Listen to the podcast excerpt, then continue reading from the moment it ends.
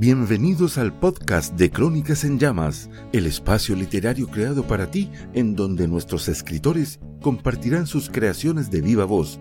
Además, le damos la bienvenida a letrarium.com como parte de este proyecto y recuerda escucharnos todos los lunes por tu plataforma favorita. Un proyecto bajo la conducción de Lili Hernández, quien estará en compañía de Eduardo Segura en las atmósferas musicales. Crónicas en llamas. Hola, ¿qué tal? Espero que te encuentres muy bien. Estamos nuevamente como cada lunes y cabe recalcar que estamos ya cumpliendo el programa número 10. Muchas gracias a todos ustedes porque sin su participación no sería posible llevar este proyecto a cabo. Eh, quiero invitarte a que te quedes hasta el final como siempre tenemos bastante material con mucho amor y dedicación que semana a semana desarrollamos para ti. Estas publicaciones sobre el podcast siempre las hacemos a través de nuestras redes sociales. Contáctame por Facebook en arroba crónicas en llamas, por correo electrónico crónicas en llamas arroba gmail.com y coméntame qué es lo que te gusta de este podcast si te gustaría aparecer, si te has aburrido, cuál es tu parte favorita, si hay algún tema del que quisieras platicar en cuanto a lo literario o artístico, también estamos abiertos a nuevas propuestas. Y sin más, iniciamos con el relato a cargo de Letrarium.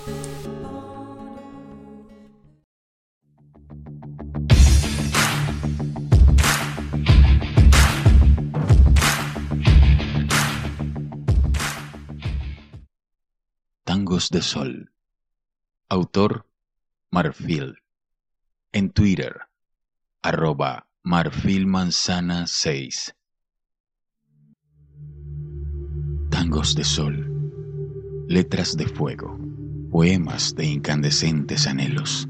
Coser los restos de un naufragio en el alma. Surcir los harapos de unas alas rotas. Hilvanar el vuelo de una mariposa blanca. Siete eclipses en la madrugada, catorce estrellas en el pentagrama, cuatro solsticios entre las sábanas. Y no, no cambio mi sueño por plata, es mío, y yo lo respiro cuando quiero. Lo miro, lo abrazo, lo acaricio y lo llevo adherido en mis adentros. Poesía me quedaste en la tinta de mis crepúsculos turquesa. ¿Quieres que tu escrito sea parte de nuestro podcast? Visítanos en www.letrarium.com y consulta la información. Letrarium, tierra de escritores.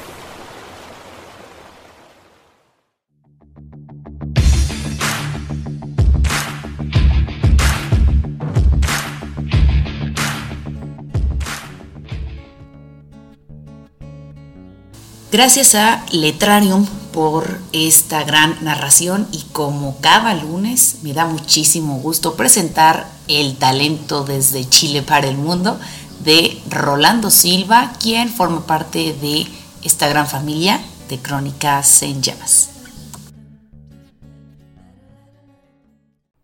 El Titanic. De barco se ha hablado mucho en la historia. El 10 de abril de 1912, tras zarpar de Soundtown, el barco más grande de la historia estaba en el mar, lleno de gente, pasajeros de todo tipo, por supuesto representando a la sociedad. En la primera clase, los ricos y millonarios, banqueros de todo el mundo, gente muy importante. Extrañamente, tres personas no subieron a ese barco. JP Morgan, Rothschild y Rockefeller.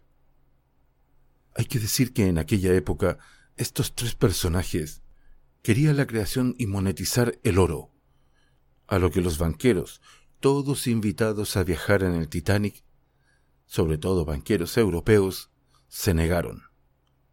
La tradición popular dice que el Titanic románticamente se hundió tras chocar con un iceberg. Cosa extraña, ¿no? Ya que cuando se encontraron sus restos, Lo primero que llamó la atención es que el orificio que supuestamente habría creado el iceberg estaba explosionado hacia afuera y no hacia adentro del barco como se supondría.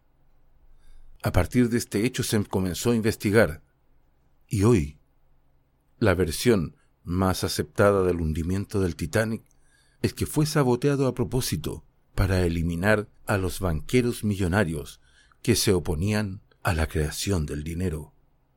Murieron 1.496 personas, entre ellos Benjamin Guggenheim y John Jacob Astor, dos de los más importantes banqueros norteamericanos e ingleses. Otro dato importante es que extrañamente se construyeron tres barcos iguales al Titanic.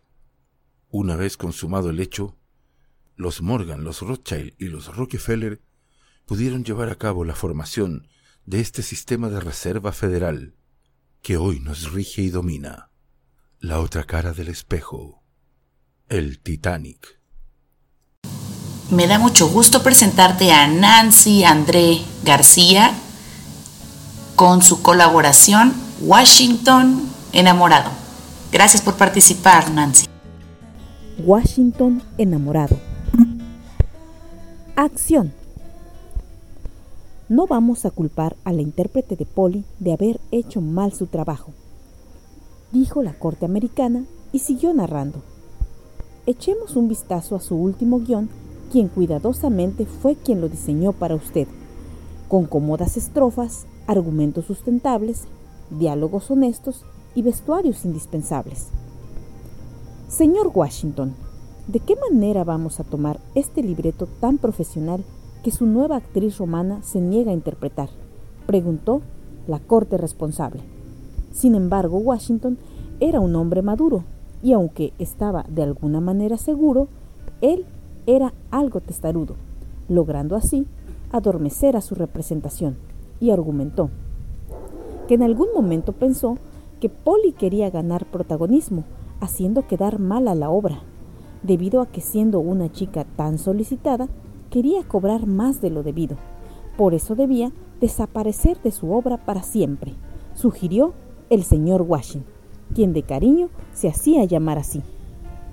Por otra parte, la corte americana notaba una escalofriante mirada dura, lanzada con gran horror hacia Polly, esa que solo se lanza cuando se quiere cobrar venganza, al mismo tiempo que lanzaba una mirada de amor y dulzura, de esas que solo se ven antes de desvanecer el rostro, por lo que la corte nuevamente interrogó. Señor Washington, ¿está seguro que no quiere agregar algo más? A lo que el tipo respondió, no señor, solo quiero que Polly, mi querida Polly, no entorpezca más mis ensayos. El responsable sonrió y dijo, Señor, para que Polly deje de perjudicar su obra, solo debe sacarla de su mente y su corazón. Asimismo, debe reconocer que su actitud de rebeldía es solo porque la actriz que da vida a Polly se ha ido de su obra y no pudo retenerla. Lo sentimos tanto, señor Washington. Buenas noches y vuelva al manicomio. Triste y ablandado Washington ficticiamente regresó a su obra, y aunque no fue muy feliz que digamos, leía de vez en cuando el libreto de su amada Polly, pues en ello estaban un sinfín de recuerdos y momentos de aquella felicidad que hasta ese entonces el duro Washington se atrevía a reconocer. Sí, así es. Washington era un hombre bueno y en recuperación, pero había escapado de psiquiatría. Sin duda alguna, el mejor enamorado de Polly. Pero Polly, su querida Polly, era solo un personaje. Cuentos y relatos, Nancy Andrea García Santos. Si te ha gustado o bien quieres participar con tus propias narraciones en este podcast, no dudes en contactarme al correo electrónico gmail.com y con mucho gusto te doy informes. Síguenos en redes sociales para que podamos platicar y nos digas qué es lo que más te ha gustado o lo que menos te ha gustado de este podcast. Y sin más, voy a dejarte con la cápsula que todos esperan semanalmente, ¿sí? La cápsula del gato del diablo. Con esos datos curiosos que a nadie le importan, pero que no sabías que querías conocer. Adelante, gato.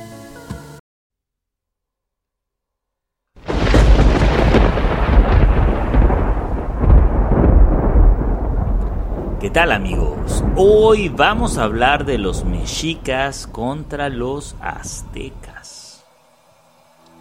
Esto es la curiosidad que no me mató. Esta batalla es ideológica, de cómo deben ser nombrados los pobladores y fundadores de la capital de México. Esta confusión se ha dado a lo largo del tiempo. Se piensa que es el mismo pueblo y todo por un par de europeos que empezaron a nombrar aztecas a los fundadores de Tenochtitlán. La palabra azteca significa los que vienen de Aztlán, un lugar mítico que nadie sabe dónde está, pero historiadores tienen sospechas que se encuentra en Nayarit. La historia sitúa a Aztlán en la isla de Mexcaltitlán en Nayarit. En el código Buturini nombra que la última migración chichimeca pasó por sitios de Hidalgo y del Estado de México antes de llegar al altiplano central. Códices antiguos y crónicas nahuas nos cuentan que Aztlán estaba formado por diversos grupos y que un grupo de estos en particular era el que más sufría, eran los sometidos, los esclavos y los que rendían más tributo. En eso su dios Huitzilopochtli les habla y les da la orden de huir de ese lugar, dándoles la esperanza de la tierra prometida y que ahí serán señores de esas tierras. Se parece un poco a lo que pasó con los judíos, ¿no? Una de las crónicas de aquel tiempo es la de cuando el líder de aquel grupo sometido, llamado Huitzitl, recibe la orden de su dios protector de cambiar el nombre de aztecas a mexicas antes de iniciar la peregrinación. Al llegar al Valle de México, se encontraron ya con habitantes organizados políticamente que les hicieron la vida más difícil de lo que nos cuentan en la escuela. Al llegar, fueron sometidos por los tepanecas de Azcapotzalco. Estamos hablando de los años 1226 y 27. Después de varios años, huyen hacia Chapultepec y ahí los corren los pueblos de Xaltocán, Altepetl, Culhuacán y Xochimilco. Se mueven hacia Tizapán, que era un territorio de Culhuacán. Ahí tienen un enfrentamiento y por las duras condiciones de la tierra abandonan y es cuando llegan por fin al islote. Ese islote que nos enseñan en la escuela donde ven al águila devorando la serpiente. La gran migración ya había perdido la fe de aquellas tierras prometidas por su Dios, pero es en ese islote cercado de pantano, tierras que los pueblos circundantes no les interesaban cuando los dejaron ya de fastidiar. Se dice en la historia oscura de los antiguos mexicas que se alimentaban de insectos, gusanos, huevos de aquellos insectos y del mexichín, que es una planta amarga de la región. Existe una versión que de ahí viene el nombre de mexicas, como una mofa de aquellos habitantes que se alimentaban de esa repugnante hierba. La pesca estaba prohibida, por los pueblos de alrededor, ya que ellos tenían los derechos. Así pasaron varios años hasta que crearon la Chinampli o Chinampa, que les sirvió para la siembra del frijol y maíz. Se hicieron de materiales de construcción asaltando los caminos. Crearon un gran ejército y poco a poco fueron construyendo la civilización que ahora conocemos. Ese lugar tenía ventajas militares a la hora de la guerra. Si bien el gentilicio azteca apareció por primera vez por cronistas mexicas, Bernal Díaz del Castillo y el mismo Cortés nunca se refieren como aztecas a los nativos de Tenochtitlán. Siempre fueron nombrados como mexicas, incluso como mexicanos. En el siglo XVIII, historiadores anglosajones fueron los que empezaron a llamar aztecas a los fundadores y habitantes del altiplano central mexicano. Y todo para hacer una diferencia del mexicano actual, sea indígena o no, ya que mexican es muy parecido a mexica. ¿Y tú, cómo conocías a los fundadores de la ciudad de Tenochtitlán?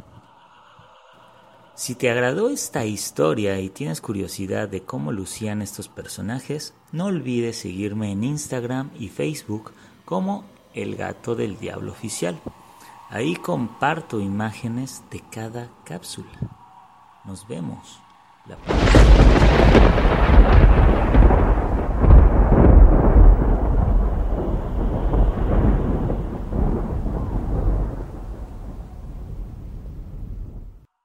No olviden consultar todo el material visual que el gato del diablo sube cada semana a sus redes sociales. Y vamos con nuestro segundo invitado, José Núñez desde Ecuador. No digan que me han visto. No digan que me han visto. La oscuridad es lo único que percibo a mi alrededor. Eso y el olor a muerte el silencio de vez en cuando es perturbado por la labor repugnante de los gusanos que escarban la tierra y devoran la carne de los que quedaron atrás en el exterior. No tengo mucha memoria de quién fui, solo de mi nombre, Anthony. Anthony Josué. Sí, ese es mi nombre. ¿Y mi apellido? No lo recuerdo. No estoy seguro si alguna vez lo tuve. Me es difícil recordar el pasado. Los rostros se vuelven máscaras en blanco con cada minuto que permanezco entre las sombras. Como un destello de luz, empiezo a recordar ciertas cosas, pequeños detalles. No estoy seguro de mi edad o de dónde vengo. Solo sé de que debo seguir escondido. Me parece que han sido ya dos meses los que he permanecido callado apenas alimentándome de migajas e insectos. Nadie me ha visto hasta ahora. Creo que nadie me recuerda y en parte me entristece que ni siquiera me busque. En parte. La verdad, eso me produce un sentimiento confuso de alegría y pesar. Sin embargo, lo que más extraño en estos momentos es el sol su cálida luz es algo que no he podido sentir. Me pregunto si aún habrá sol. Aunque tengo curiosidad por sentir de nuevo su luz, me mantengo en absoluta oscuridad y completo silencio.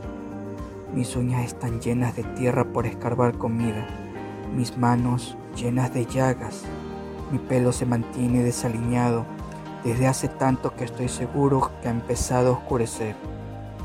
El miedo ha quedado atrás, ha sido reemplazado por desesperación. ¿Hay alguien vivo allá afuera? ¿Aún se acuerdan de mí? No he escuchado ruido desde hace algún tiempo ya. Ya no escucho ningún ser vivo en el exterior. El sonido de los grillos ha cesado y los pájaros no cantan más. No hay más sonidos en el exterior Solo el sonido de mi respiración, pesada, cansada. Necesito salir, pero ¿salir a qué? ¿Quién me recibirá? Solo sé que esta oscuridad me protege. Debo permanecer escondido, aunque ya haya olvidado el motivo. Si me ven, no digan que me han visto.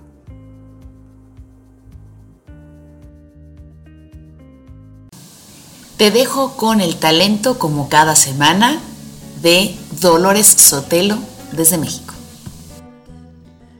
Para fusionarme. Para fusionarme necesito gente aventurera cerca y atrevida para perseguir sueños. Quiero perseguir amaneceres, perseguir lunas llenas. Deseo personas inquietas que cuestionen, personas que vean el mundo diferente. Yo doy a las nuevas para realizar viajes lunares y para que evolucionemos a otros universos. Para fusionarme, Dolores Sotelo. Llegamos al final de este podcast. Agradezco muchísimo que te hayas quedado con nosotros y sobre todo que cada lunes escuches el material que tenemos para compartir contigo. Sígueme en Facebook como arroba crónicas en llamas para que puedas aparecer como invitado dentro de este podcast. Hasta la próxima.